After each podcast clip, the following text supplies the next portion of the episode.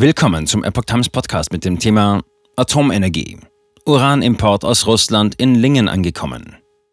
Ein Artikel von Epoch Times vom 27. Oktober 2022. Eine Lieferung an die Brennelementefabrik in Lingen sorgt für Protest bei Umweltschützern. Über den Transportverlauf ist zunächst wenig bekannt.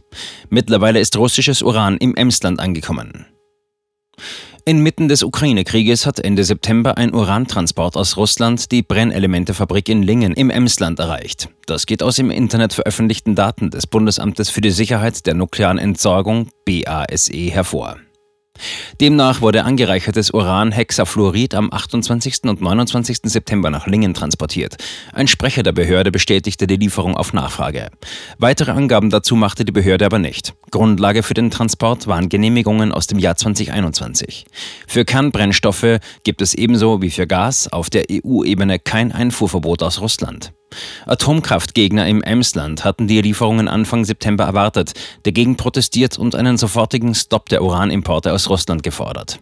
Über den genauen Verlauf des Transportes machten die Behörden damals kaum Angaben.